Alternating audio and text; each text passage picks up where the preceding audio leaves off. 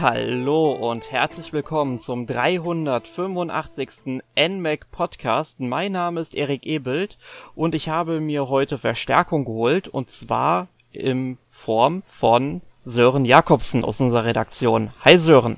Hallo Erik und hallo Hörerinnen und Hörer. Ja, sehr schön. Beide Geschlechter angesprochen, Auftrag erfüllt. Ganz genau. Es fehlt zwar noch diverses, aber ich denke, das schließt es ja auch mit ein. Ja, natürlich. Wir grenzen hier niemanden aus. Ganz genau. ja. Ähm, ja, worum geht es heute? Wir haben uns gedacht, wir wollen mal einen Podcast zu den ganzen Schlag den Star und Schlag den Rab Spielen machen. Da gibt es ja mittlerweile fünf Stück. Und jetzt am Mittwoch ist quasi ein Mittwoch vor der nächsten Sendung von Schlag den Star. Und da dachten wir, ach, wir nehmen diesen Zeitraum doch einfach mal mit. Wir haben einen Podcast-Slot frei und machen einfach mal einen Podcast dazu, weil wir beide, so wie ich das weiß, die Show ja ganz gut finden. Und ähm, wir haben ja die ein oder andere Spielversoftung davon auch schon, ja, gespielt und ob die Spiele wirklich gut sind, ähm, das werden wir dann im Verlauf des Podcasts dann auch einmal klären. Aber bevor wir in die Materie einsteigen, sollten wir vielleicht mal über Game Shows als Videospiele sprechen.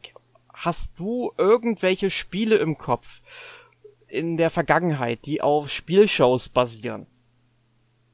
Äh, also äh, im Kauf bestimmt einige, aber ich habe kaum welche davon gespielt. Das Einzige, was mir halt einfällt, ist halt auf jeden Fall Wer wird Millionär.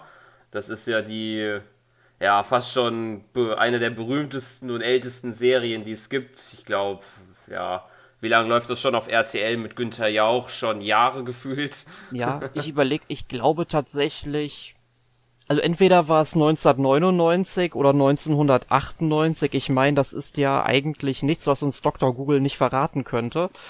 Mhm. Und ähm, es läuft seit 1999, habe ich also wirklich gut im Kopf gehabt. ähm, muss natürlich sagen, das basiert auf einer äh, britischen ähm, Quizshow, also Who Wants to mhm. Be a Millionaire. Jetzt müssen wir natürlich unterscheiden Game Show und Quizshow. Also wir werfen jetzt heute wirklich mal alles in einen Topf, weil es ist teilweise mhm. unglaublich schwer, da Unterschiede überhaupt auszumachen. Ne? Also ich habe jetzt auch mal in der Vorbereitung mal geschaut, zu welchen Fernsehsendungen es überhaupt schon mal Game Shows gab, beziehungsweise Spiele zu Game Shows es gab. Also unter anderem gab es äh, welche zu Family Feud. Das kennen die Leute hierzulande eher unter Familienduell. Lief ja damals auch, mhm. ich glaube, über 2000 Episoden lang bei RTL war auch so ein Dauerbrenner. Und da gab es zumindest in den USA, also basierend auf der amerikanischen Version zwischen 1987 und 1994, unter anderem auf dem Apple II, dem Commodore 64, dem NES und dem Super Nintendo mehrere Ableger dazu. Und was ich auch sehr gerne immer geschaut habe, weil das lief damals ähm, auch auf RTL und es gab auch vor wenigen Jahren mal eine Neuauflage. Damals war es, glaube ich, mit Frank Elzner. Ähm, die Neuauflage war mit ähm, Joachim Lambi. Und da gab es jedenfalls in den Jahren 1987 bis 2012, ich glaube überwiegend auch nur in den USA, verschiedene Spielversoftungen von, also die reichten dann von NES bis zur Wii und vielleicht gab es in den letzten Jahren auch noch ein paar ähm, Kandidaten, die erschienen sind. Aber ich muss tatsächlich sagen, ich habe mal in die Wii-Version reingeschaut und das Prinzip von mhm. Jeopardy kommt da eigentlich ziemlich gut rüber. Klar, du hast dann verschiedene, ich weiß nicht, ob du Jeopardy kennst, ich denke mal schon so ein bisschen. Ja, doch. Ich habe zwar nicht so exzessiv äh, gesehen oder so wie andere, aber das ist mir auf jeden Fall ein Begriff. ja, also da geht's halt darum, dass man eben ähm, quasi etwas ähm, vorgegeben wird und man muss dann eben eine Frage dazu formulieren und das ist natürlich schwierig bei solchen Spielen, wo du sehr kreativ sein musst oder mhm. ähm, eben die Antwort selbst wissen musst, ohne dass du eine Vorgabe hast. Das mussten sie natürlich für das Spiel abändern, also da haben sie das Konzept ein wenig verändert. Aber ich fand es auf jeden Fall cool, wie sie es da geändert haben und ich fand es auch ähm, schön, was ich in der Wii-Version gesehen habe, ist natürlich komplett auf den amerikanischen Markt wieder zugeschnitten. Denn man muss ja gucken, bei solchen ähm, Fragen ist ja auch wie, mehr oder weniger wieder so ein, ähm, so ein Quiz. Ja, ähm, wie die eben auf den kulturellen Hintergrund wiederum aufbauen. Also da werden dann Fragen gestellt, die kannst du als Deutsche überhaupt nicht beantworten, wenn du nicht mit der amerikanischen Geschichte, Kultur und Politik so verwurzelt bist, wie ein Amerikaner das ist. Äh, dann wird's schwierig. Mhm. Und das ist auch wieder ein Punkt, der hat mich dann, ja, quasi automatisch zu You Don't Know Jack gebracht. Auch einer, ja, quasi äh, Game Show Reihe, die jetzt aber auf keinem großen Vorbild basiert. Also das ist einfach eine ja Quiz oder Game Show, die dann wirklich für den Videospieler ausgerichtet ist und die lief beziehungsweise diese Reihe, diese Spielreihe, die lief 1995 bis 2018 in den USA. Also ich denke mal nicht, dass das auch der letzte Teil gewesen ist. Die ist wirklich langlebig. Ich kann mir auch vorstellen, dass wir da in Zukunft noch weitere Teile von bekommen. Und diese englischen Versionen, die gibt es glaube ich auch auf Steam zu kaufen ähm, haben allerdings dann nichts gemein mit den You Don't Know Jack Spielen, die zwischen 1998 und 2003 in Deutschland veröffentlicht worden sind. Also da gab es vier große Titel für den PC und die PlayStation 1 und die habe ich damals verdammt gerne gespielt und die Leute genagelt. Jetzt frage ich dich natürlich, hast du You Don't Know Jack mal gespielt?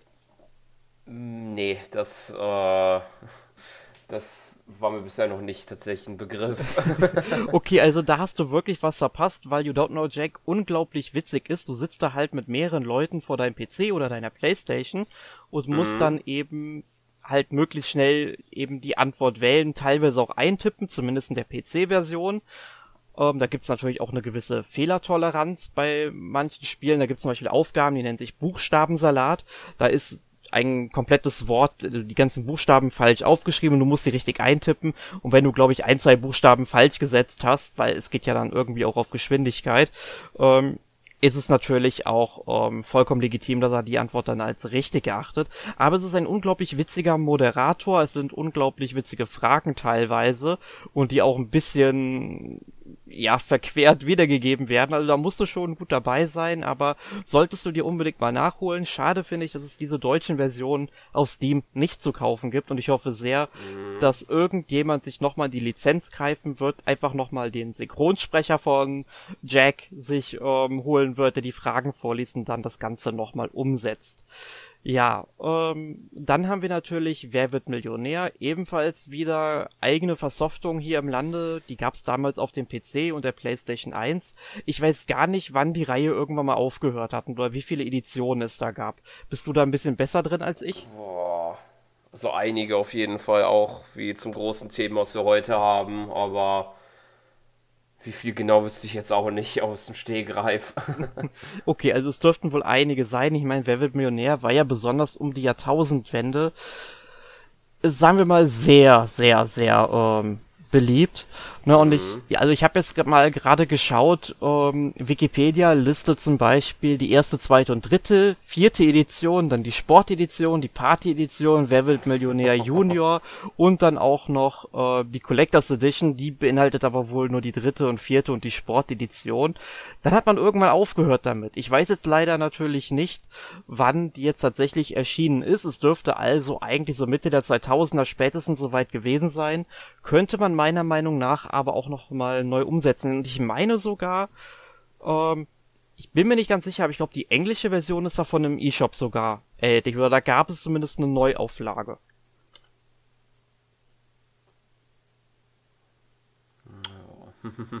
Also, äh, ich meine, da gibt es irgendwas auf der Switch. Schaut also am besten mal nach. Und ein Konzept, was ich auch super interessant fand, was es auch noch gab, Ende der 2000er, das ist so das aktuellste Beispiel, das ich so finden konnte tatsächlich, war einer gegen 100. Das hat man damals auf der Xbox 360 gespielt und auch nur zu bestimmten Zeiten. Das war also was ganz Besonderes. Du hast dann eben gegen ähm, ja, ich glaube, 100 andere Spieler dann gespielt, wie es der Titel so sagt. Aber das Coole dabei war, du konntest tatsächlich was gewinnen. Ich weiß jetzt nicht, ob es da ge bestimmte Gewinnabstufungen gab, ob dir auch was ausgeschüttet wurde, wenn du nicht Erster geworden bist. Aber wenn du Erster geworden bist, so konnte ich das in Erfahrung bringen, hast du wohl 10.000 Microsoft-Punkte gewonnen, die du dann im Shop mhm. ausgeben konntest. Und das fand ich, ist schon eine geile Idee. Ja, das ja. stimmt. Ja. Erinnert, das könnte man auch sozusagen sagen, einer der Vorboten des äh, Battle Royale Genres, was es ja, was man ja zu Neudeutsch eher kennt. Wobei es da ja meistens eher sind, dass man sich dann halt, äh, halt nur Ingame Content dafür bekommt, aber Mhm. Im Prinzip kann man sich das, finde ich, so vorstellen. Ja. Ich habe übrigens gerade mal nachgeschaut wegen der Wer wird Millionär-Version, die es auf der Switch gibt. Also da gibt es anscheinend auch eine Retail-Version davon. Also das gibt es nicht nur im eShop. Also zumindest wird auf der Produktseite von Nintendo auch ein Packshot von der Retail-Version abgedruckt und in der Produktbeschreibung mhm. steht tatsächlich drin, dass diese Version für sechs Länder ausgelegt sind, und zwar für Großbritannien, die Vereinigten Staaten von Amerika, Spanien, Italien, Frankreich und schließlich Deutschland. Und jedes einzelne Land verfügt über einen Satz aus 2000 Fragen. Und Gut, ähm, das ist ganz interessant. Hier steht jetzt 2000 Fragen. Da oben steht jetzt irgendwie, es warten bei 3000 Fragen zu ganz unterschiedlichen Themen. Also da hat irgendwie einer bei der Produktbeschreibung geschlafen. Ähm, ja. aber trotzdem, es dürften sehr viele sein. Ich habe in der Vorbereitung auch nochmal in die PC-Version von damals reingeschaut und ich fand das auch super, dass die tatsächlich einen Synchronsprecher dann hatten. Ich glaube, das war der Synchronsprecher von Tom Hanks sogar, der dann eben den Moderator eben gesprochen hat, beziehungsweise es wurden ja kein, kein Kandidaten, kein Moderator angezeigt, man sah halt leere Stühle und ein leeres Publikum auch, glaube ich. Mhm. Aber trotzdem fand ich das halt ziemlich cool und es gab dann sogar, ähm, wenn du den, ja, ähm, ähm, hier den Anruf-Joker verwendet hast, ähm, dass dann tatsächlich auch Antworten für diese einzelnen Fragen tatsächlich eingesprochen worden. Zwar nicht für alle, weil bei manchen kommt es einfach, boah, das weiß ich nicht und so, wie das mhm. manchmal so ist. Dann denkt man sich ja toll, warum habe ich den Menschen gerade angerufen? ähm, aber grundsätzlich fand ich schon, war das eine ziemlich ähm, coole Idee, was man da so gemacht hat. Mhm. Das ja. stimmt. Das ist ja auch, kann man schon sagen, so auch ein Stehgreif schon, weil das ja, glaube ich, für viele dieser Spiele eine Herausforderung ist, die Spiele so zu gestalten, dass nicht jeder, jedes Spiel wie das nächste gleich. Das ist da schon dass es da schon eine Herausforderung ist, für gehörig Abwechslung zu sorgen. Ja, das stimmt. Ich denke mal, da wird schon ein gewisser Algorithmus dahinter stecken, der die Fragen eben dann sortiert, weil es muss ja natürlich auch der Schwierigkeitsgrad der Fragen abgewogen werden dabei. Mhm. Ähm, das sollte man da beachten. Aber ich fand, das war vor allem für damalige Zeit eine erstaunliche Menge, weil du musst ja auch bedenken, das Ganze muss ja auch irgendwie komprimiert werden. Und ich weiß nicht, auf wie viel CDs Wer Millionär damals ausgeliefert worden ist oder ob das dann vielleicht schon eines der wenigen Spiele waren, die dann äh, auf einer DVD-ROM ausgeliefert wurden. Ähm, ja, und da gebe ich auch jedem den Tipp, wer noch einen ganz, ganz alten PC zu Hause hat mit einem CD-Laufwerk, legt da keine DVDs ein. Die sieht danach nicht gut aus. Ich habe diesen Fehler leider ja. mal gemacht, als ich jung war. Man wollte ja experimentieren. Lass das lieber. Ja, das wäre nicht so, nicht so gut. gut, aber wir hatten ja eben gesagt, ähm, es ist schwierig, diese ganzen Spiele voneinander zu trennen, denn ähm, man muss schauen, bezeichnet man das jetzt nun als Quiz, als Game Show Simulation, als Partyspiel und da ist die Trennung wirklich, wirklich über, ja, wie soll man sagen, ähm, äh, es ist, der Übergang ist fließend. Ja. Und ich meine, Party-Games, wenn man so will, gab es ja schon früher. Ich meine, ein Beispiel wäre ja zum Beispiel Bomberman, wo man dann auch schon auf dem Super Nintendo und ich weiß gar nicht, ob das auf dem NES auch schon ging, dann eben zu viert vor der Konsole saß oder auf dem Turbo Graphics, der PC Engine, mhm. da konntest du halt dann auch schon zu viert losbomben wenn du den Adapter also ich weiß auf jeden Fall schon auf dem Gameboy ging's mit dem äh, Bomberman gegen Wario, wie das Spiel hieß. Da konnte man dann zu zweit spielen, wenn man dann so ein Linkkabel hatte. Genau, war das nicht vielleicht sogar eines der Spiele, die man vielleicht auch sogar zu viert auf dem Gameboy spielen konnte, wenn man diese, ähm, wenn man diesen ähm, Adapter hatte, wo man dann äh, vier Linkkabel einstecken konnte und man dann eben. Da bin ich überfragt. Da, da gab es ein paar Spiele. Wir hatten das Thema auch schon mal. Das wäre vielleicht auch ja. mal ein Thema für einen eigenen Podcast ähm, wie sich das alles so mit den Mehrspieler-Modi in Nintendo-Spielen mhm. entwickelt hat. Aber auf jeden Fall, diese ganzen Partyspiele, die gab es auf jeden Fall. Aber so dieses, dieser richtige Begriff Partyspiel, ich glaube, ich habe den zum ersten Mal im Zusammenhang mit Mario Party gehört. Ja, würde ich auch sagen. Ja, und ähm, Später kann man dann vielleicht auch noch von einem weiteren Schritt reden, dass diese ganze Art von Spiel in Minispielsammlung auch vielleicht mal umbenannt wurde, weil du kannst ja bei Mario Party, wenn man die Minispiele irgendwie freigeschaltet hat, ja dann natürlich auch separat spielen und dann hast du ja sozusagen eine Minispielsammlung. Ja, oder auch andere Vertreter, wie beispielsweise die 51 Worldwide Games oder ich glaube auf dem DS waren es die 42 Spiele Klassiker. Das sind ja auch reine Minispielsammlungen. Ganz genau, da ist die Trennung ja wirklich sehr schlicht, weil da gibt es ja. ja. auch keinen großen, kein großes Hauptspiel oder so. Da spielst du ja die Spiele, du wählst sie aus und spielst sie dann halt los. Ne? Aber wenn man dann mal schaut, es gab ja auf der Wii und später auch noch mal eine Switch-Umsetzung, Go Vacation. Das ist ja mhm quasi die Oberfläche ist ja sozusagen ein Adventure, aber du hast ja dann diese 50 Spiele, diese 50 Sportarten da drin. Es ist dann vielleicht ein Arcade-Sportspiel, aber im Grunde sind es ja auch alles Minispiele, die du zockst. Ja. Ne? Also es oder auch, oder mhm. auch Mario und Sonic, das kann man ja auch schon fast in Richtung Minispielsammlung auch betiteln. Ja, wirklich. Also es ist wirklich schwierig, diese ganzen Genres fein säuberlich voneinander zu trennen und da gibt es natürlich auch andere Genres, wo es schwierig ist. Ich habe es aktuell auch bei Famicom Detective Club gemerkt, weil das Spiel ja sowohl Elemente des normalen Adventures, des Point-and-Click-Adventures mhm. und der und des Visual Novel Adventures aufweist. Und da ist es dann auch schwierig, es genau einem Genre zuzuordnen. Und ich glaube, es gibt aber kein Genre, was halt, oder keine Genres, die schwieriger zuzuordnen sind, als hier die Game-Shows, die Quiz-Shows und ja, die Party-Games und die Minispielsammlungen. Also da hat man wirklich alles beisammen. Und ich denke, ja. wir werden diese Begriffe jetzt bei unserem Hauptthema, wo es jetzt langsam mal um Schlag den Star und mhm. Schlag den Rab gehen sollte, um, dann auch noch einmal gleich wiedererkennen. Aber Sören, es mag ja tatsächlich Leute geben, die noch nie etwas von dieser Sendung gehört haben oder dieser Sendereihe. Ähm, womit fing das Ganze denn hier in Deutschland überhaupt 2006 an? Ja, das ging damit los, dass ein gewisser Herr namens Stefan Raab äh, auf die geniale Idee gekommen ist, äh, wir machen eine, ja, würde ich fast schon sagen, zu dem Zeitpunkt große äh, Spielshow. Also ich glaube, das kam ja immer Samstagabends zur besten Sendezeit und ich glaube, das einzigste was man da sagen konnte, womit das konkurriert hatte, waren vielleicht Wetten das und äh, ähm, äh, Deutschland sucht den Superstar. Wobei ich aber sagen würde, dass die zwei, ja, vielleicht noch Wetten das, aber das hat ja auch über die Jahre stark abgenommen. Ähm, auf jeden Fall ähm, kam daher auf die Idee, dass man so eine große Show organisiert, in einer Live-Show gepaart, äh, womit man dann Geld gewinnen kann. Wenn man es schafft, äh, den Herrn Raab in 15, in maximal 15 Spielen äh, zu besiegen.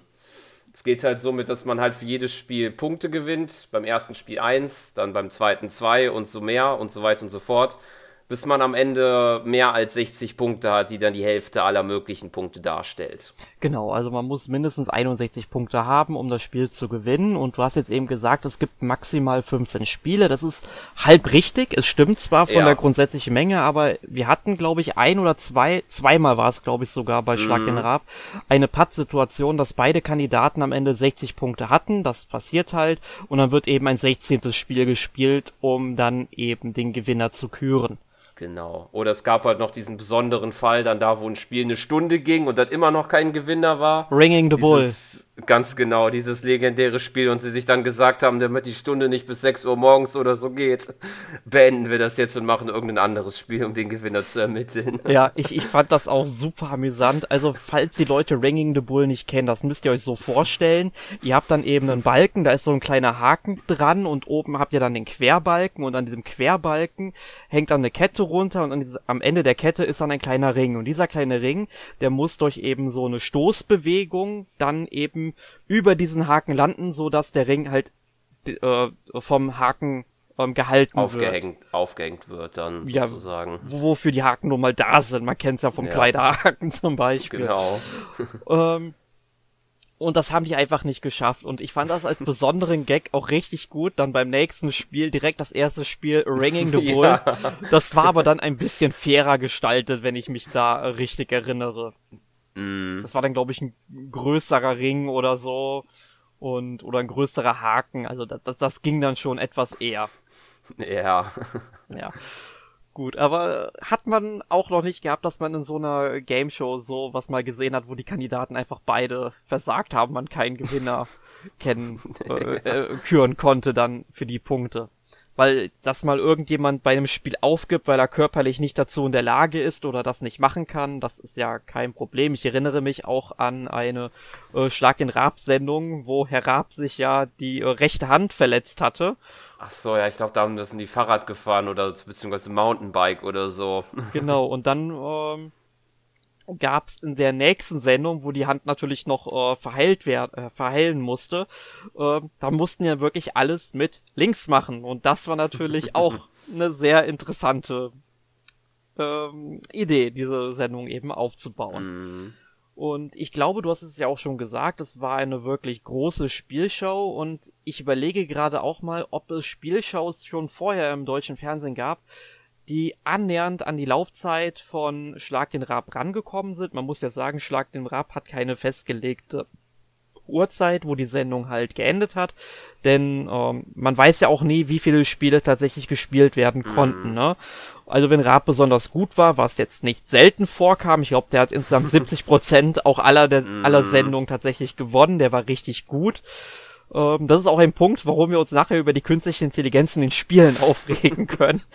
ähm, ähm, ja, ne, also der, der hat da schon ordentlich was ähm, gerissen mhm. und es kann sein, dass die Sendung dann schon um kurz nach zwölf vorbei war, aber ich glaube, die längste Sendung war dann tatsächlich auch die, wo dann Ringing the Bull gespielt wurde und die ging dann, wenn ich mich richtig erinnere, ich glaube irgendwie bis 10 nach zwei oder so. Die ging also fast ich fünf Stunden. Auch. Das war die längste Show überhaupt, die wir da ja. gesehen haben.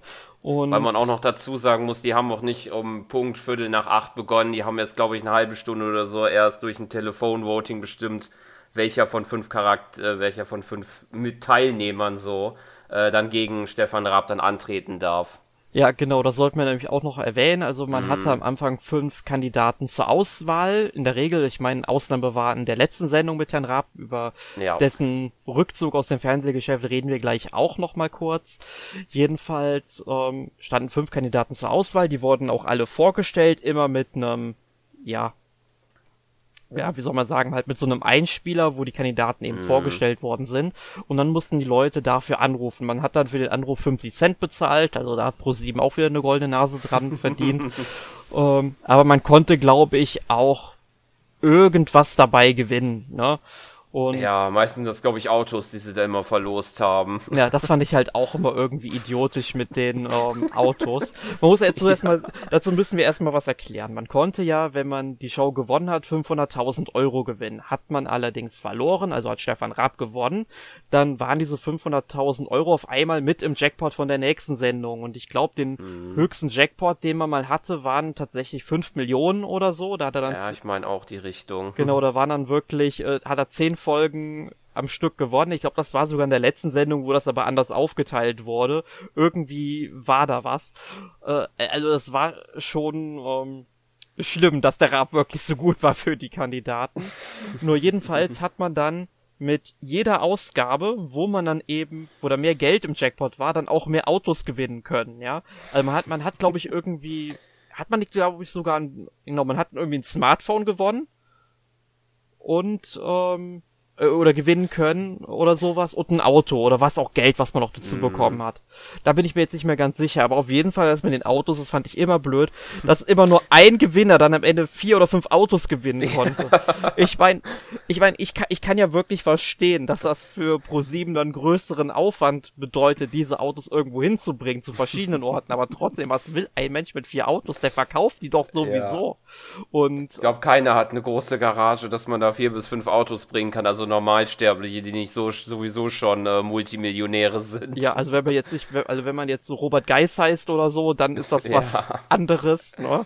Also ganz ehrlich, auch in der letzten Show von ähm, Schlag den Star, wo Robert Geis dann im Publikum saß, wo seine Frau dann eben gespielt hat. Ich meine, war ein herrlicher Sidekick.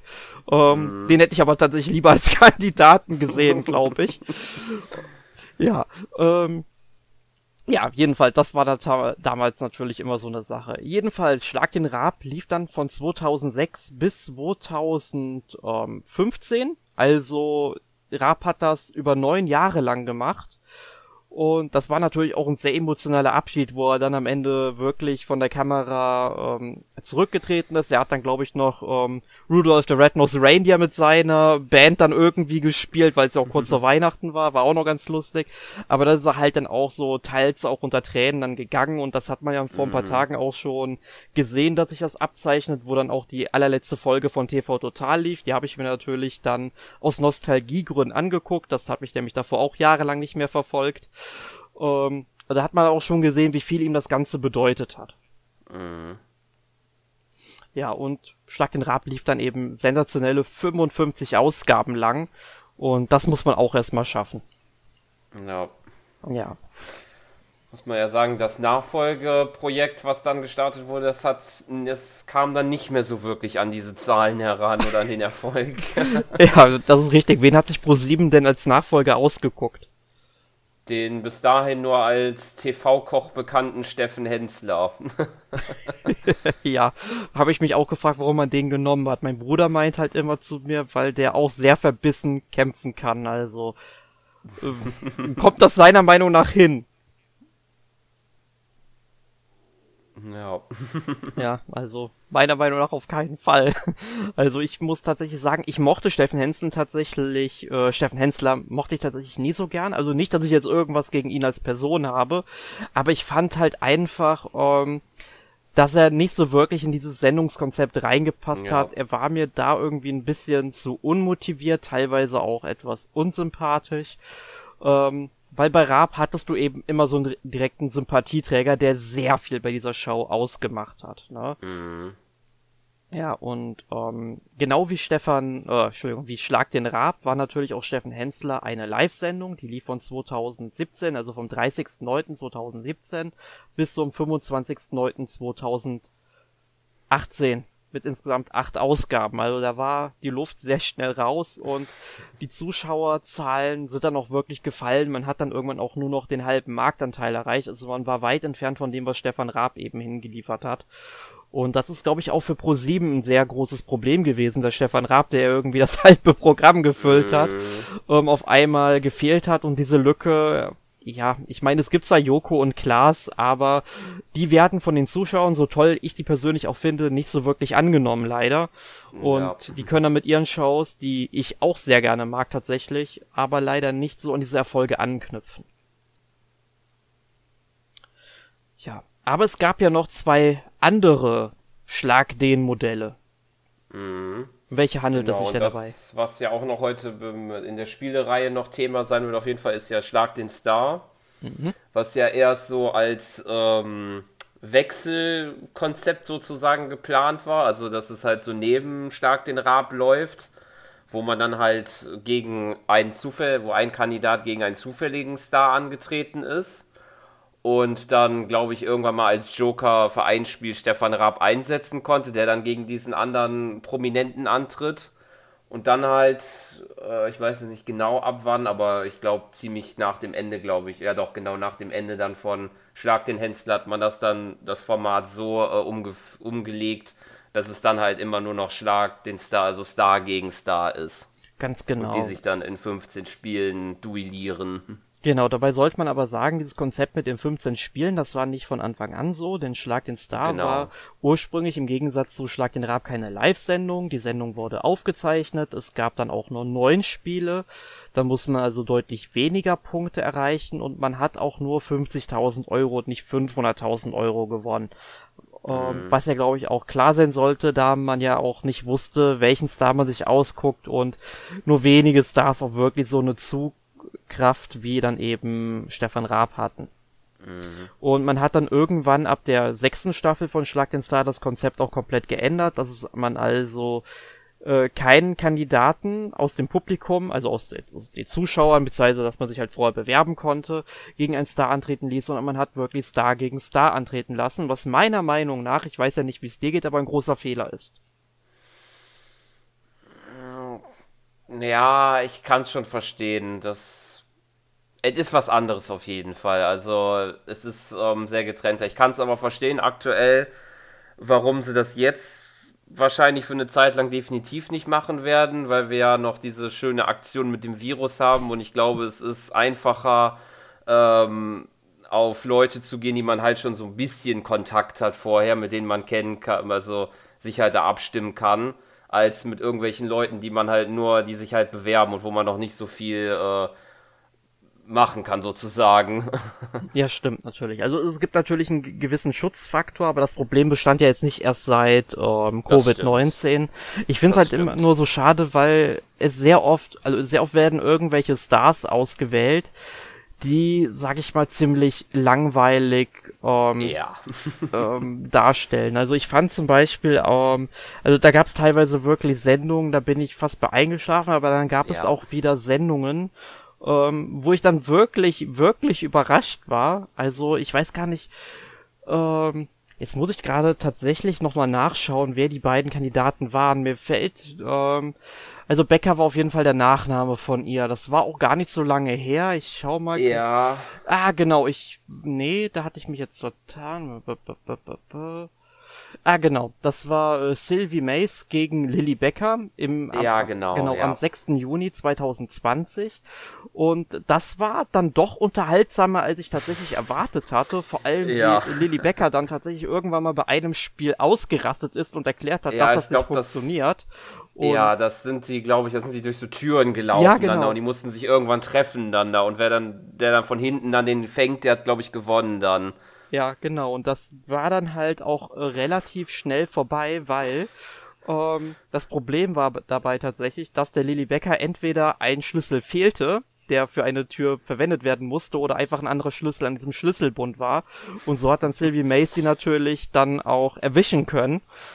Ähm, ja, dumm gelaufen, Fehler in der Show, war ganz amüsant, mm. aber durch solche Sachen, durch solche Fehler wird eine Show dann auch irgendwie ein bisschen greifbarer, finde ich. Und das ja. fand ich halt auch ähm, ganz cool, wie dann, wenn die Kandidaten auch wirklich mal austicken, ja, weil das gehört ja, für mich irgendwie dazu. Mal richtig Emo Emotionen zeigen. genau. Und ich meine, du hast halt keinen Stefan Raab mehr. Und der Stefan Raab, ich meine, du hättest, äh, es gab irgendwann mal eine Show. Ich, ich weiß nicht ähm, mehr, bei wem es war, aber auf jeden Fall ähm, meinte dann der Moderator einfach so, jetzt schließen Sie mal die Augen und hören einfach mal dem Kandidaten zu, wie der Nein oder Ja ruft. Stellen Sie sich einfach vor, Stefan Raab wäre das. Und sie haben das Gefühl, er ist da. Und das war bei Stefan Raab auch immer so eine tolle Sache, dass der ähm, wirklich immer so mit vollem Ehrgeiz dabei war. Mhm. Genau. Aber welcher, weil ich ja schon gesagt habe, dass es meiner Meinung nach auch ein Fehler war, diese ganzen ähm, Stars dann immer gegeneinander antreten zu lassen, ähm, hat sich Pro7 auch gedacht, noch ein anderes Konzept auszuprobieren. Und da gab es bisher zwei Staffeln, 2019 und 2020. Und ich kann mir vorstellen, wenn die Pandemie vorbei ist, wird ähm, dieses Konzept auch wieder aufgegriffen. Vielleicht schaffen sie auch ein Sicherheitskonzept davor. Das muss man dann halt mal sehen. Könnte allerdings etwas schwierig werden. Jedenfalls müssen da eben zwei nicht prominente gegeneinander antreten. Und da gibt es dann eben elf Spiele, also auch mal wieder eine andere Zahl. Und man kann 50.000 Euro gewinnen, wenn man das gewinnt. Aber da kann man noch mehr abstauben, oder Sören? Ganz genau. Denn der Gewinner hat die Chance, äh, das nochmal zu versuchen, seinen Titel zu verteidigen, seinen Gewinn zu verteidigen sozusagen und dann da noch mit mehr rauszugehen. Genau, also sprich, äh, man kann so lange wiederkommen, bis man dann halt ähm, wirklich mal besiegt wird. Und in der ersten Staffel hat ja der Robin das einfach so komplett durchgezogen. Und man hätte die zweite Staffel dann vielleicht einfach mal Schlag den Robin nennen können. ähm, aber hat man natürlich nicht. Man hat sich natürlich erhofft, dass er dann verliert. Ich glaube, er hat die erste Sendung in der zweiten Staffel noch gewonnen. Ich bin mir gerade nicht sicher.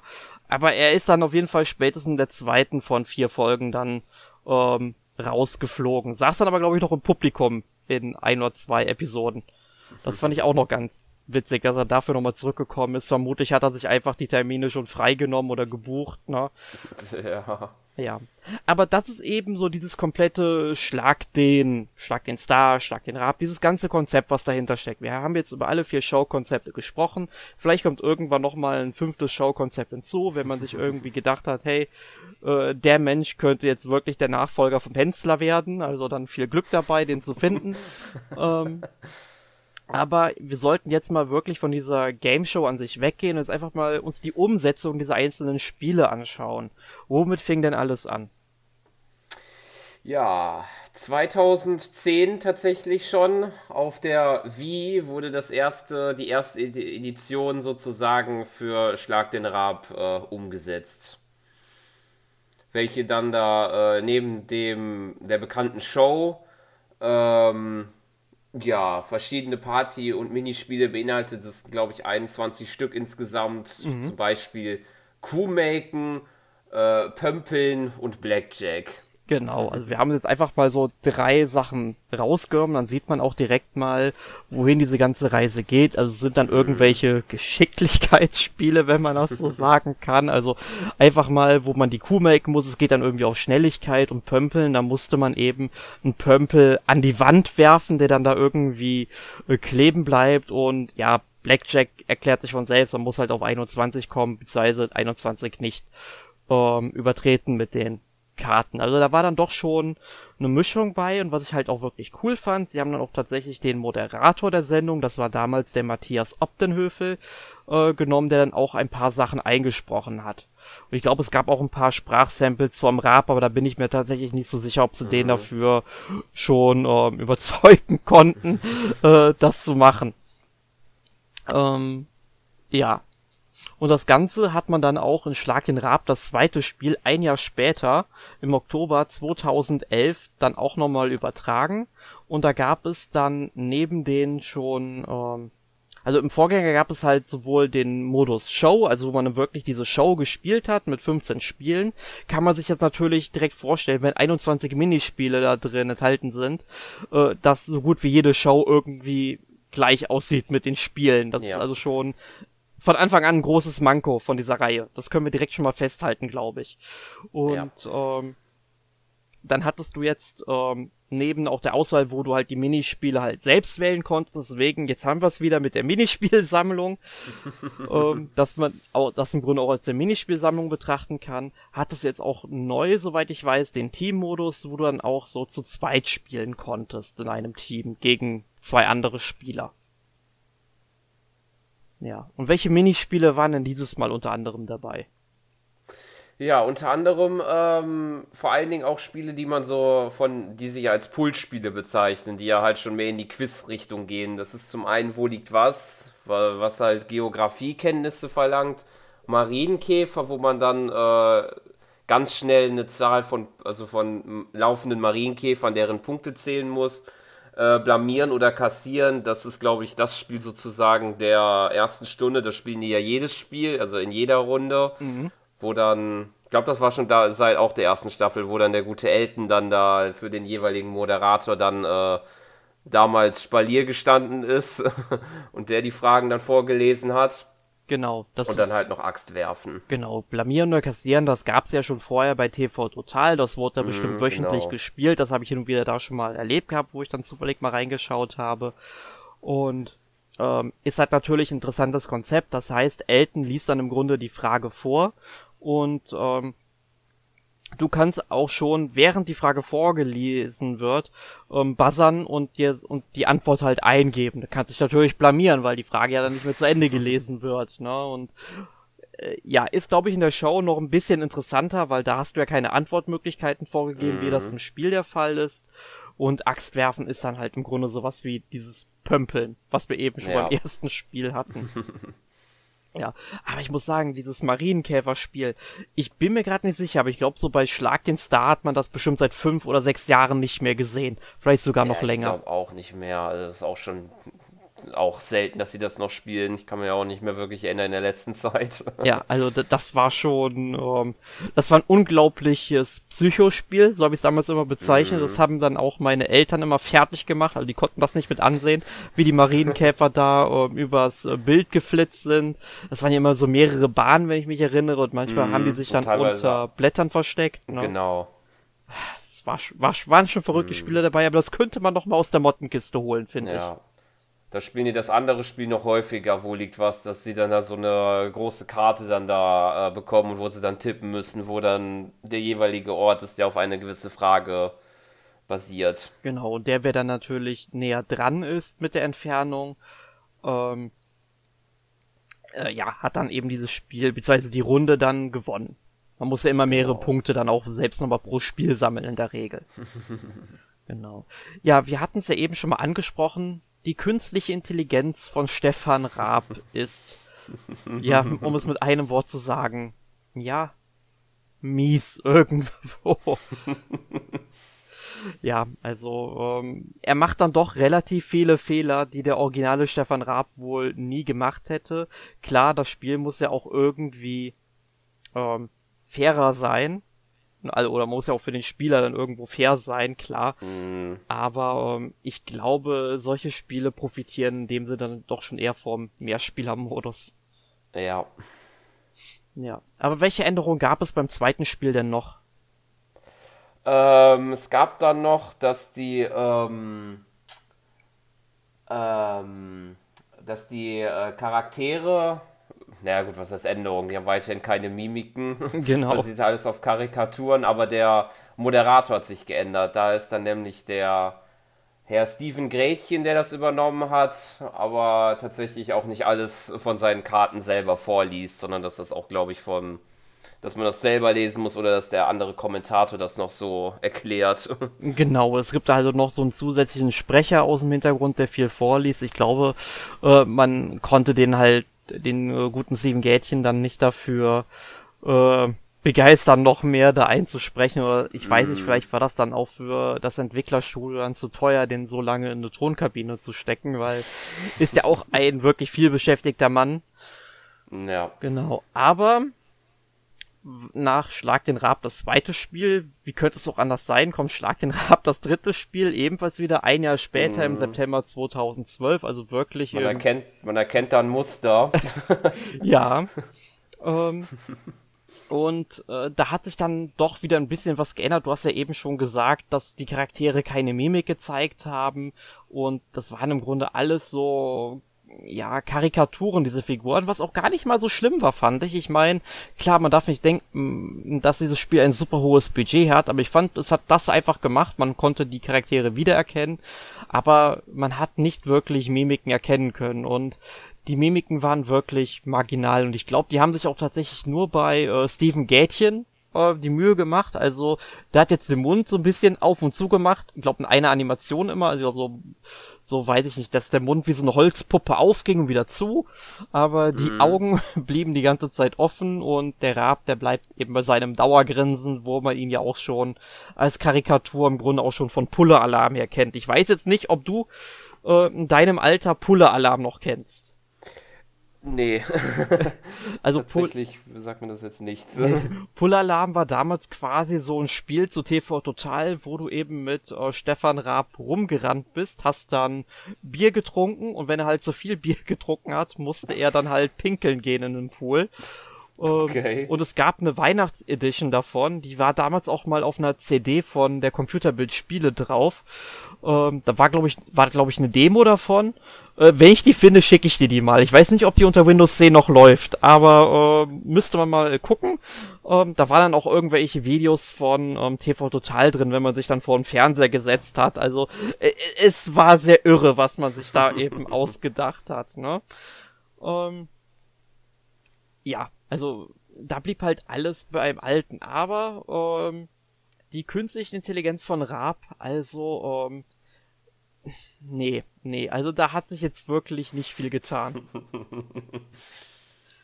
nee, also ich habe jetzt auch ähm, mir tatsächlich auch noch mal ein paar Rezensionen dazu angeguckt und durchgelesen, weil das ist bei mir doch schon was länger her und ich hatte leider auch nicht die Zeit, die Spiele alle noch mal einzuwerfen. Mhm. Und ähm, also auf normalem Schwierigkeitsgrad hat er dann wohl auch wieder sehr viele Fehler gemacht.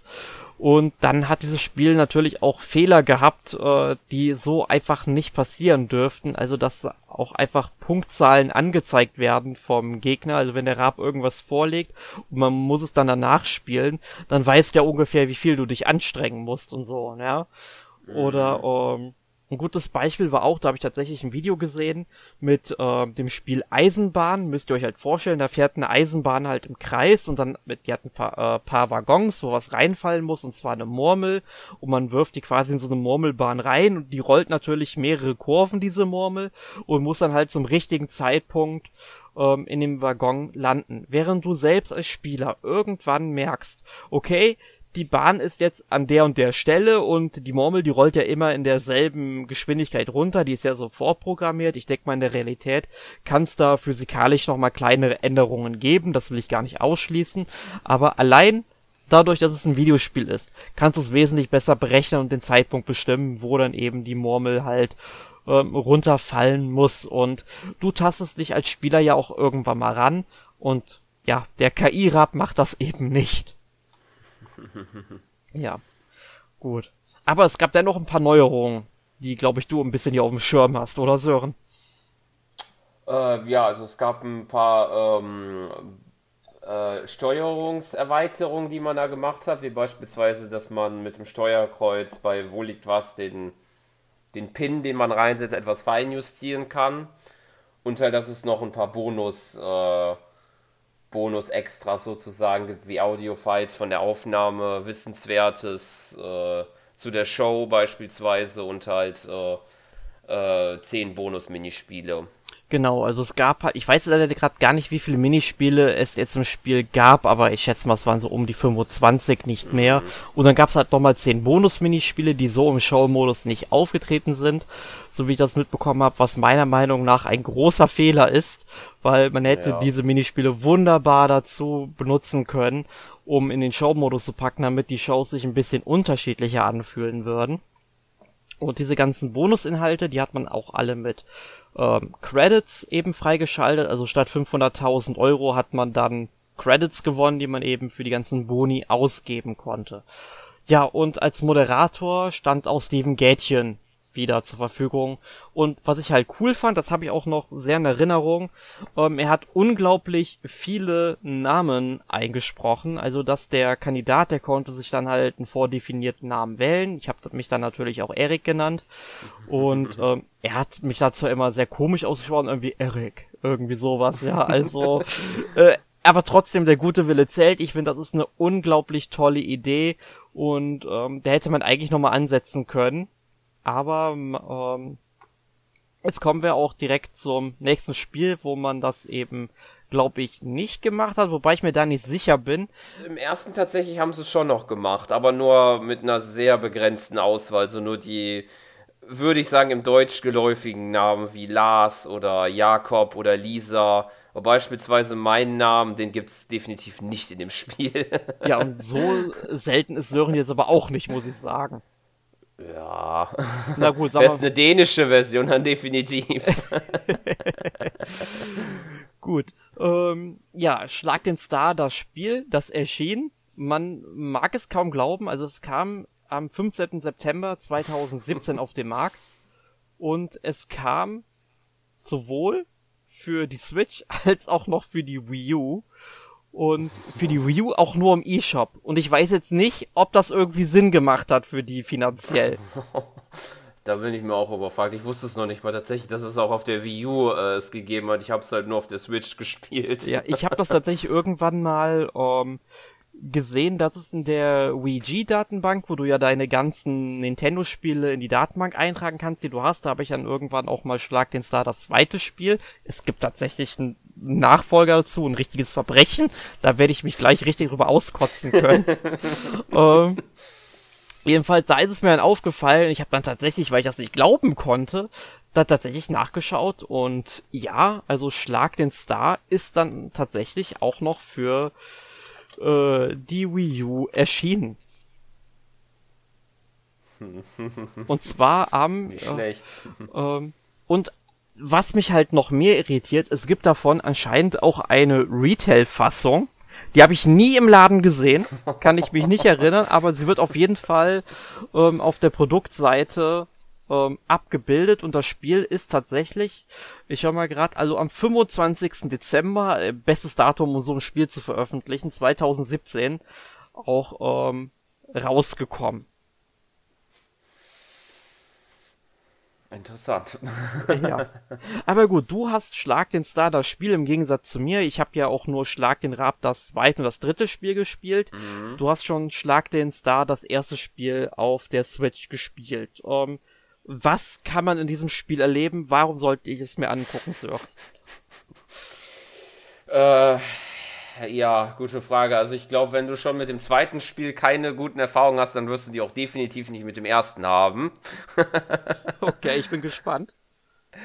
ähm, ich kann mich erinnern, dass es ähm, für eine Zeit lang gefühlt fast immer mal wieder abgestürzt ist. Mm, dass manche Modelle irgendwann gar nicht gut aussahen, beziehungsweise ähm, äh, dass, äh, dass da irgendwie überhaupt kein Leben da gefühlt war. Also beispielsweise, es kam dann irgendwann ein Update, wo sie dann sowas überhaupt wie Scheinwerfer erstmal da reingebracht haben und dass es dann etwas wieder läuft und weniger abstürzt. ja, gut, und zu den Minispielen, ja gut, manche sind okay, manche weniger. Ich erinnere mich beispielsweise an so ein komisches Wasserschießen äh, das funktioniert irgendwie kaum irgendwie, um da richtig die, ähm, diesen Wasserstrahl zu lenken irgendwie. Das reagiert sehr verzögert, dass der sich bewegt. Boah. Also das ist ein, ein Ding, der Aspekt, der mir auffällt auf jeden Fall. Ansonsten kann man noch sagen, es ist im Vergleich zum zweiten Spiel und halt eher noch an die Schlag den Rab-Teile etwas comichafter erstellt und äh, ja, angelehnt. Ähm, es sieht aber halt dennoch nicht so schön aus, muss man sagen. Ein Teammodus ist wieder dabei und äh, ja, als Kommentar, äh, als Moderator dient diesmal, ja, wie halt auch bei Schlag den Star halt, dass es Elton komplett macht. Genau. Nicht nur blamieren oder kassieren, sondern die ganze Show. Genau, wir sollten gerade noch dazu ergänzen, weil wir das vorhin bei der Show gar nicht erwähnt haben. Also ganz am Anfang von Schlag den Star hat Stefan Raab das sogar selbst moderiert. Der ist dann halt mhm. irgendwann auch zurückgetreten, war dann, wie du schon sagtest, immer nur als Joker, der auch wirklich irgendwann mal gezogen werden musste, glaube ich, bis zum sechsten Spiel oder so. Einfach da, damit die Sendung irgendwie Zugkraft hat, habe ich das Gefühl gehabt mhm. damals. Also man ja. hätte es halt nicht wirklich gebraucht, aber klar, warum solltest du ihn sonst da hinsetzen, die ganze Show, wenn er sowieso nicht verwendet wird. Ähm, aber dann ist irgendwann natürlich Elton, der ja eigentlich auch immer äh, blamieren oder kassieren, auch in Schlag den Raab immer moderiert hat schon vorher. Er ist extra dafür immer gekommen, statt dann eben dem jeweiligen Moderator äh, Matthias Optenhöfel oder Steven Gätchen. Da wurde dann einfach so ein fliegender Wechsel gemacht, dann kam dann Elton in seinem roten Jackett. Ähm, Und was ich jetzt auch noch bei Schlag den Star, das Spiel, ähm, in Erfahrung bringen konnte, ich habe mich ja vor dem Podcast ein bisschen schlau gemacht. Du hast auch verschiedene Spielmodi wieder. Also du kannst dann entweder die Show genau. spielen, wie du sie eben aus dem Fernsehen kennst, mit maximal 15 bzw. 16 Spielen. Dann auch die halbe Show, wenn du etwas weniger Zeit hast. Oder Best of Three, wenn du jetzt irgendwie nur, keine Ahnung, 20 Minuten einfach mal zwischendurch was spielen willst. Und im freien Spiel kannst du dann eben die 25 enthaltenen Minispiele zocken. Und ähm, ich habe mir das angeguckt und das sieht meiner Meinung nach sogar besser aus als Schlag den Star, das zweite Spiel. Ja, also tatsächlich würde ich das auch sagen. Es ist besser als das zweite definitiv, aber es hat halt auch so, so seine Probleme. Mir fällt auch noch ein so ein anderes Minispiel, äh, wo man sich dann im zweiten Spiel so ein bisschen äh, adaptiert hat, wo wir gleich kommen werden. Da muss man nämlich so Säckchen auf so einen Turm äh, platzieren und das macht man, indem man so eine, ähm, so eine Leiste im richtigen Moment stoppt. Aber das Timing, dieses Ding zu stoppen, ist halt auch sehr gewöhnungsbedürftig. Und dann passiert es oft, dass dieses Säckchen ja über den Turm drüber fliegt und das halt keine Punkte einbringt. Echt geil. Ja. Ja. Gut. Ähm, jetzt muss man natürlich sagen, zwischen Schlag den Rab das dritte Spiel und Schlag den Star das Spiel lagen fünf Jahre. Also man hat fünf Jahre da nichts gehabt. Ich meine, mit dem Hensel hättest du so ein Spiel nicht machen können. Das hat sich nicht gelohnt. Der hat sich ja nicht durchgesetzt. Ja. Ähm, und jetzt hat es allerdings tatsächlich drei Jahre gedauert, bis man dann noch mal ein zweites Spiel probiert hat. Und ich befürchte, wir werden auch ein drittes Spiel irgendwann bekommen. ähm, ich hoffe aber wirklich mal sehr, dass man dann vielleicht ein anderes Entwicklerstudio da dran setzt, weil das vom zweiten Spiel Ah, nein. ob, dafür, ob dafür die Kosten reichen? ja, das ist halt die große Frage, ne? Also ich meine, man grundsätzlich wäre es ja äh, sag ich mal, sinnvoll, ein Entwicklerstudio sich auszusuchen, das sich um die nächsten drei, vier Spiele kümmern wird. Und dass dann auch wirklich mal viele Kosten reingesteckt werden, dieses Spiel wirklich gut zu machen. Mhm. Und dann kannst du ja im Grunde, wenn du jetzt einfach ein Spiel bringst mit 30 Minispielen zum Beispiel, die du programmierst. Und die funktionieren auch wirklich gut. Also es ist alles tipptopp, tolle KI, tolle Steuerung und so weiter, macht Spaß. Dann hast du doch eine funktionierende Engine, die du dann wieder verwenden kannst beim nächsten Spiel, wo dann die Kosten deutlich gesenkt werden dadurch, ne? Und dass du viele Sachen, sowas, so Satzbausteine wie den Namen zu sagen. Und du kannst ja, ja auch teilweise einige der Minispiele dann übernehmen. Ich würde nicht alle übernehmen, weil sonst wäre es halt lächerlich, dann müsstest du die nachfolgenden Spiele ja, könntest du ja drei Spiele warten und so weiter, dann kaufst du das ultimative Spiel, ne? Mhm. Das verstehe ich schon, dass das ähm, betriebswirtschaftlich keinen Sinn macht, ne? Aber grundsätzlich kannst du dadurch immer noch eben Kosten einsparen. Aber wir gucken uns jetzt das zweite Spiel mal an. Das ist natürlich auch die frischeste Erinnerung, die ich an dieses ganze Franchise habe. Ich habe ja damals auch einen äh, Test fürs NMAC geschrieben, zu Schlag in Star, das zweite und dritte Spiel übrigens auch. Ähm, wobei diese, ähm, sag ich mal, Tests nicht mehr online vorhanden sein dürfen, da diese in die Zeit gefallen sind, wo wir eine reine Website waren, bevor wir dann nochmal zum PDF-Magazin gewechselt sind. Ähm, aber ich glaube zumindest den Test zum dritten Spiel solltet ihr auch auf gameplaygamers.com finden können. Da habe ich nämlich auch mal einen Test so geschrieben. Ja, jedenfalls, ähm, fangen wir mal an. Also es orientiert sich so ein bisschen vom Umfang her am ähm, ersten Spiel so stark in Star. Also du hast wieder die Auswahl zwischen Show, halbe Show, Best of Three und dem freien Spiel. Allerdings haben sie die Anzahl der Minispiele um fünf verkürzt. Was, sag ich mal, zwar dann zwar vielleicht immer noch mehr als 15 Spiele sind, die es ja mindestens sein müssen. Ähm, ja, aber es gibt, glaube ich, drei Versionen von Lattelschießen da drin, die ja. drei äh, Spiele schon ausmachen. Also ihr könnt euch vorstellen, wohin die Rechnung geht.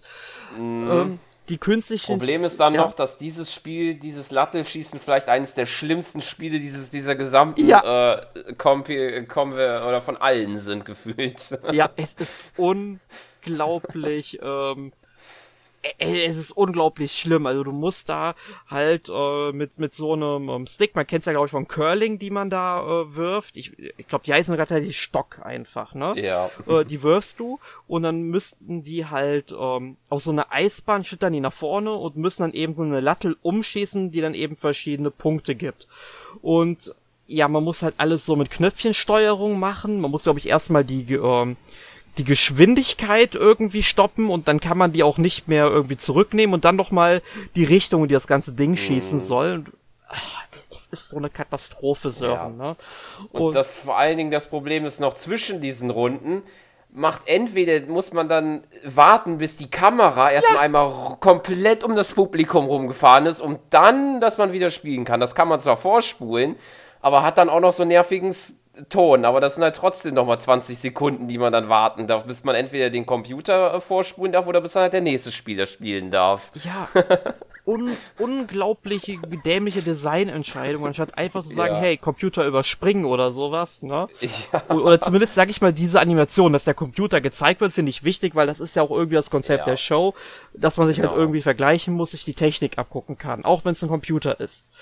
Ne? Aber, wenn wir schon bei Computer sind, die künstliche Intelligenz, die ist sowas von schwach, die ist überhaupt keine Herausforderung. Also die macht man platt als Spieler. Und ja. Äh, dann, wie du schon auch gesagt hast, so mit, äh, wo ich gesagt habe, oder ich habe das gesagt bei Latwell-Schießen mit der Steuerung, die ist dann auch so hakelig. Dann gibt es zum Beispiel dieses Spiel Ballball, wo du mit Tennisbällen, mhm. glaube ich, äh, Basketball dann treffen musst, damit der in die Spielhälfte vom Gegner halt rollt. Und bei wem die, der Basketball nachher liegt, der hat halt äh, verloren. Aber wenn du halt geworfen hast, dann friert der Cursor irgendwie kurz ein und du kannst ihn nicht bewegen, anstatt einfach für ein bis zwei Sekunden die Wurfaktion zu blockieren, weil klar, du musst ja auch irgendwie einen neuen Tennisball und so greifen in der Realität auch, das kostet ja auch Zeit, völlig okay, ne? Aber warum macht man sowas, ne? ja. Und äh, ich verstehe auch nicht, wie die Leute dann teilweise auch das Regelwerk wirklich halb gar in dieses Spiel übertragen und es da auch Probleme gibt. Ja, also es funktioniert schon nach dem Regelwerk, aber ähm, das Spiel Wurf Reversi. Das funktioniert ja im Grunde so ein bisschen wie Othello. Das heißt, du hast dann eben so ein, ähm, äh, sag ich mal, so ein Spielfeld. Ich weiß jetzt nicht ungefähr, wie viele Felder es sind. Lass uns ähm, ein 5x5 Feld sein mit 25 ja. Kästchen ungefähr sind es. Vielleicht sind es auch 36. Ich weiß es gerade nicht aus dem Kopf. Aber das tut jetzt keinen Abbruch beim Verstehen. Und du musst dann eben so einen Sack, ähm, so ein Sandkästchen äh, Sandsäckchen. So ein Sandsäckchen musst du da reinwerfen und äh, dann färbst du dieses Feld in deiner Farbe, also blau oder rot, das sind halt immer die Teamfarben bei diesen ganzen Schlag-Den-Spielen und ähm, ein. Und dann ist der Gegner dran, wirft das auch. Und wenn du zum Beispiel jetzt ähm, obersten linken Feld, sagen wir einfach mal, du ähm, färbst das Blau ein, Sören, ich bin dann Team Rot und ich färb das Feld daneben rechts ein und du machst dann eben das dritte Feld daneben rechts äh, blau, dann wird mein Feld auch blau. Also das äh, färbt sich dann halt eben um. Ja. Und ähm, du musst dieses Spiel trotzdem zu Ende spielen, auch wenn du überhaupt keine Chance mehr hast, ne? Überhaupt äh, ja. da noch zu gewinnen.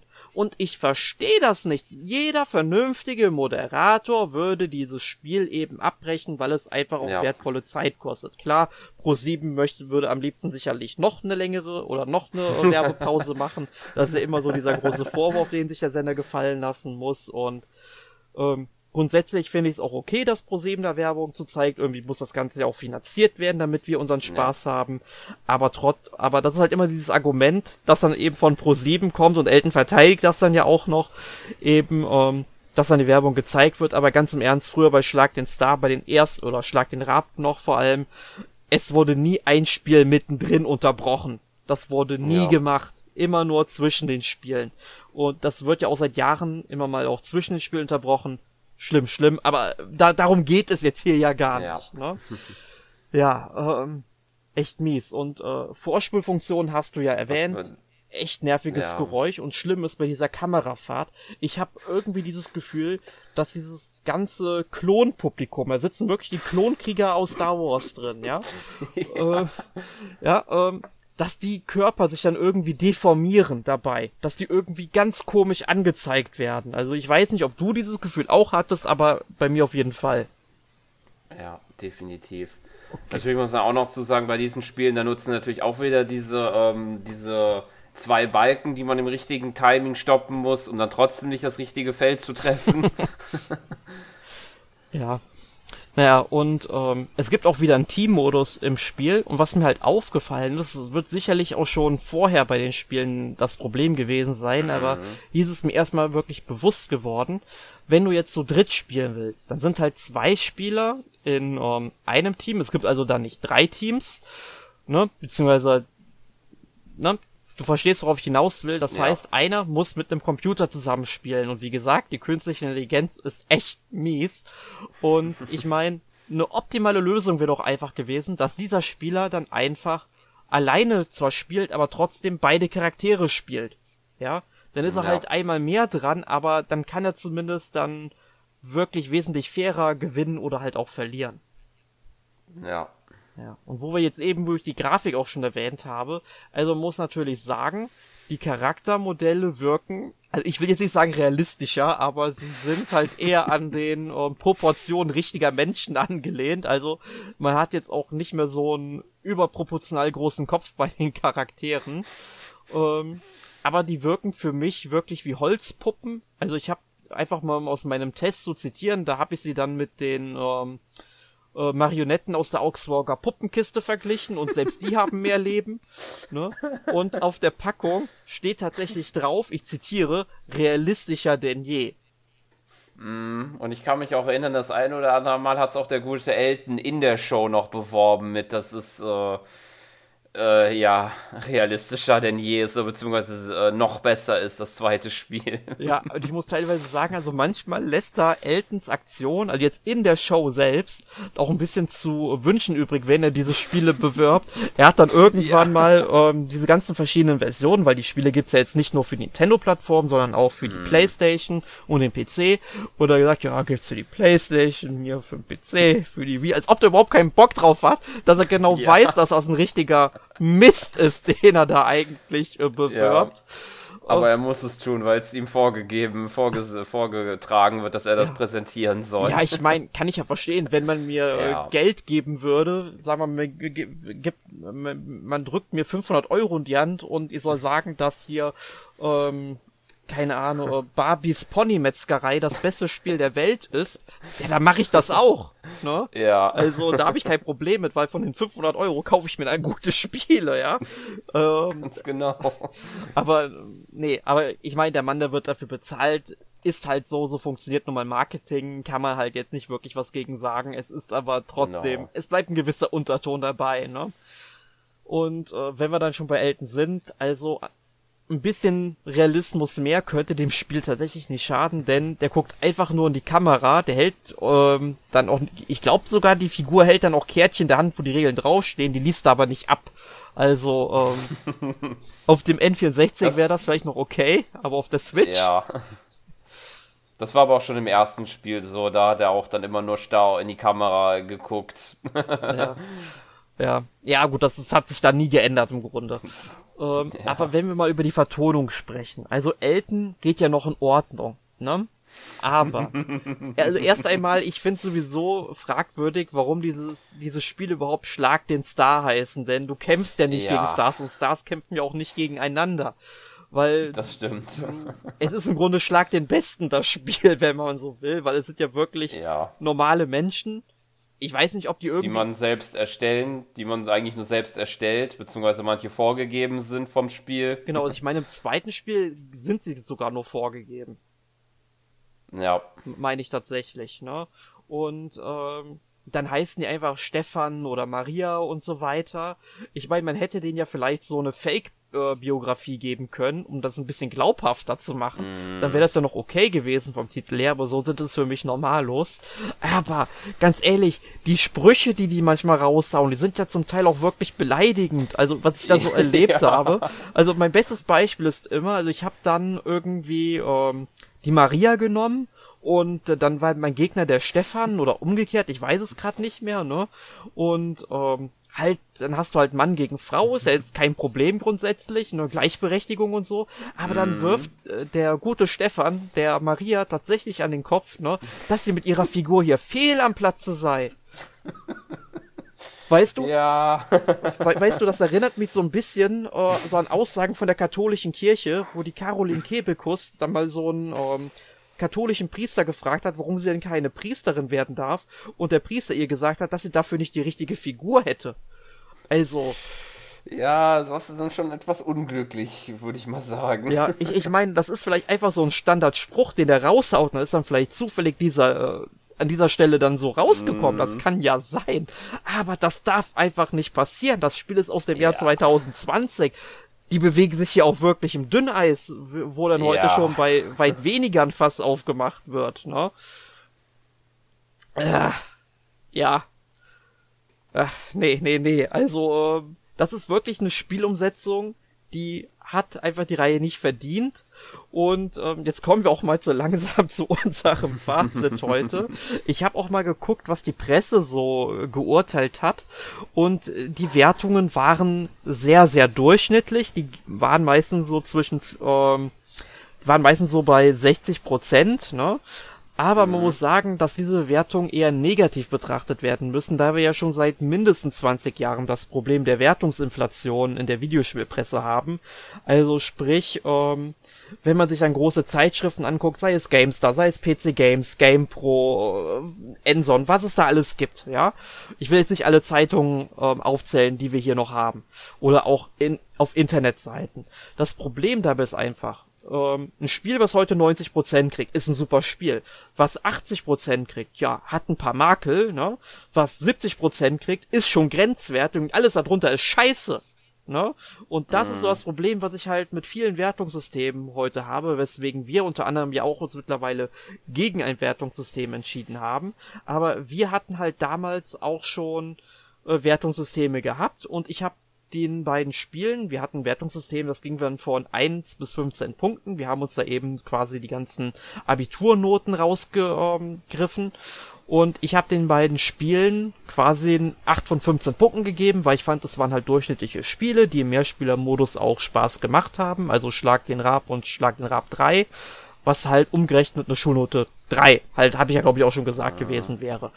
Und wenn du jetzt aber mal guckst, die anderen Seiten, wo die relativ großzügiger bewertet haben, wir waren ja immer sehr streng mit unseren Wertungen zum Teil. Ähm, da kann man eigentlich von ausgehen, dass die das Ganze dann eigentlich auf, sag ich mal so, 30, 40 Prozent korrigieren müssten. Also es war ein desaströses Ergebnis für die, wenn man mal zwischen den Zeilen liest. Ja. Ja, aber es geht ja heute nicht um andere Pressestimmen, sondern um unsere Pressestimmen, um unsere Stimmen. Und wir haben ja, wie der Podcast auch der, oder wie der Titel des Podcasts auch schon heißt, uns die Frage gestellt, und die stelle ich jetzt auch dir. Ist Schlag den Star, Schlag den Rab als Game genauso gut wie die Show?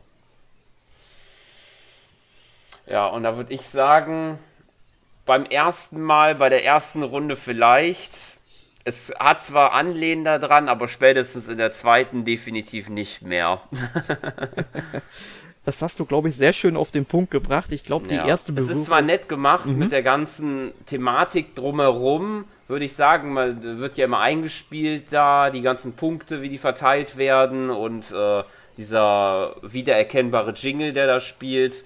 Aber es wiederholt sich sehr schnell und die Spiele an sich sind halt auch nicht wirklich perfekt umgesetzt.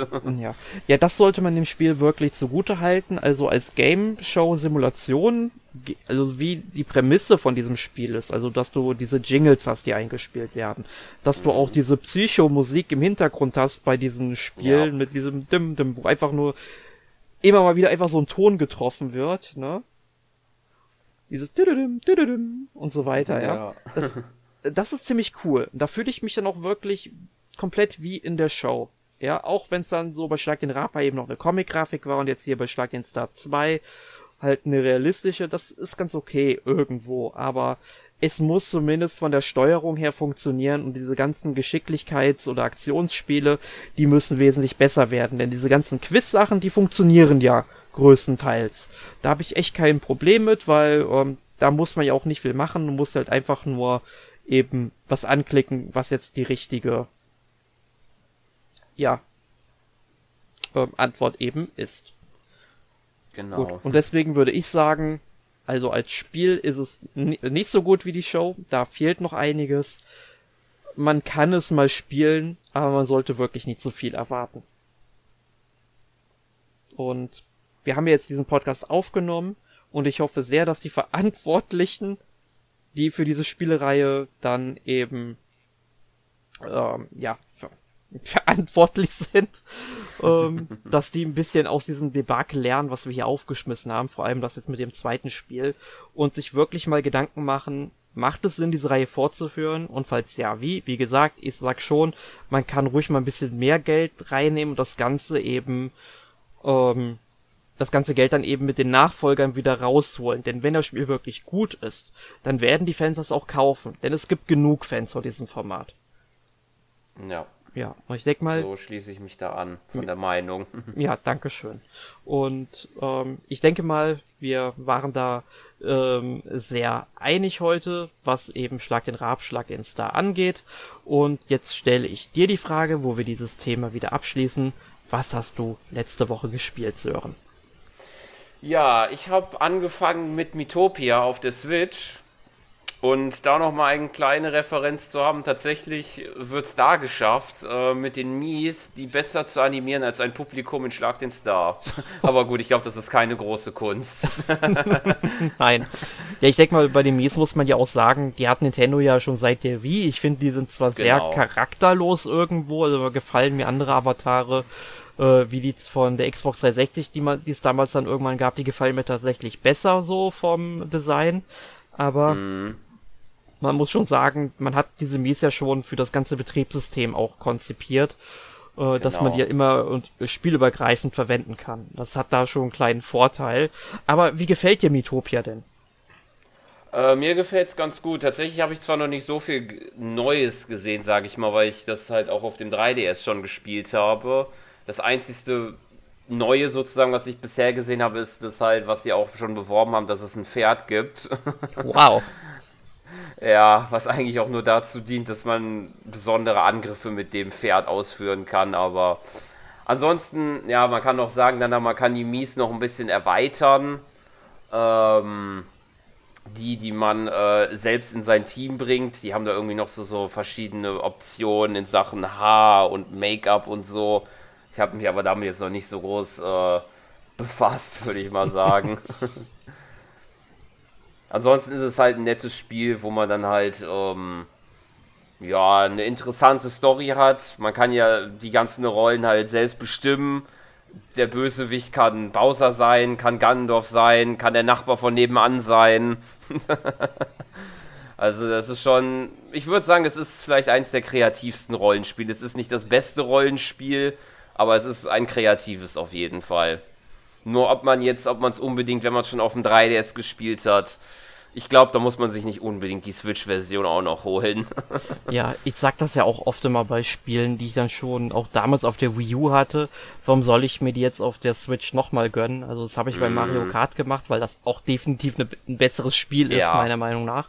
Allein Mario Kart auf jeden Fall. Durch zwei Items, also nur, dass man dann die Wii U-Version nicht geupdatet hat und das Ganze vielleicht sogar über dieselben Server hat laufen lassen. Das ist für mich wieder so eine Frage, warum man das so gemacht hat.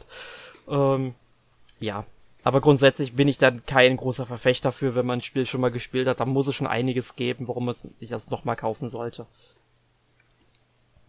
Ah, aber genau. äh, Mitopia ist jetzt nicht das einzige Spiel, das du gespielt hast. Genau. Ich habe noch äh, mal wieder äh, Hyrule Warriors Definitive Edition auf der Switch ebenfalls auch nochmal gespielt und reingeschaut, was ich da schon habe. Es wird zwar immer noch dauern, bis ich das sagen kann, mal ich habe das Spiel zu 100% fertig. Aber ich bin tatsächlich doch ein bisschen schon weiter, als ich gedacht hätte. Aber ich merke dann schon so, so jetzt am Ende, mittlerweile so kommen die Missionen dahin, die schon ordentlich äh, schwer sind. Also da muss man schon ordentlich in die verschiedenen Helden investiert haben, was halt Level und Waffen und so angeht. ja, ja, also ähm, ähm, Koei Tecmo legt da ordentlich was drauf so im Endgame. Das erlebe ich Ganz ja momentan genau. auch selbst, wenn ich jetzt mal die Überleitung zu mir schlagen darf.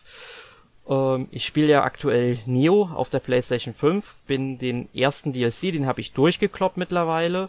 Da hatte ich dann auch schon so meine Probleme mit gehabt, der schon echt heftig war. Und jetzt im ähm, zweiten DLC, ähm, den fand ich jetzt gar nicht so schwer, weil vieles in diesem Spiel macht doch wirklich Ausrüstung aus, habe ich gemerkt. Also wenn mhm. du wirklich ein Ausrüstungsset hast und da eben die ganzen Boni kassierst. Also ich habe jetzt zum Beispiel ähm, fünf Ausrüstungsteile angezogen und habe dadurch einen Bonus von 1500 ähm, auf Leben bekommen und auch nochmal ein paar mhm. Prozent auf Schadensreduktion. Und das macht schon sehr viel aus, weil ich habe davor, ja. wo ich diese Rüstung nicht anhatte, ich bin kläglich bei einem Bossgegner gescheitert, der mich einfach mal innerhalb von 10, 20 Sekunden zerlegt hat. Aber danach war ich auf einmal so mächtig wieder. Und da frage ich mich gerade, ob ich jetzt mittlerweile an einen Punkt angelangt bin bei Nio, ähm, wo man eine natürliche Levelgrenze gesprengt hat. Ähm, und das Spiel dadurch jetzt eigentlich relativ einfach ist, obwohl es nicht einfach sein dürfte. Da muss ich mal gucken, wie die nächsten Bossgegner ausfallen. Da möchte ich mich nicht so weit aus dem Fenster legen.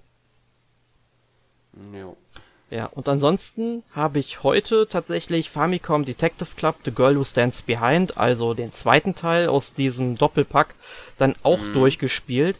Muss tatsächlich sagen, dass mir der erste Teil deutlich besser gefällt als der zweite Teil.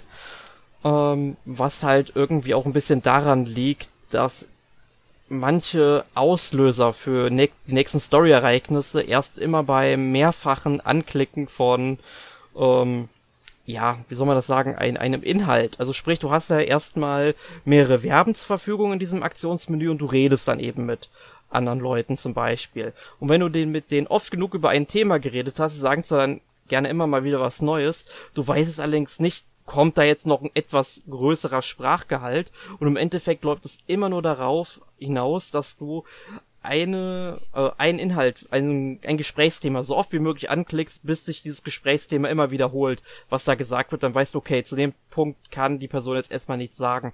Und das zieht die Spielzeit unglaublich in die Länge mit der Zeit.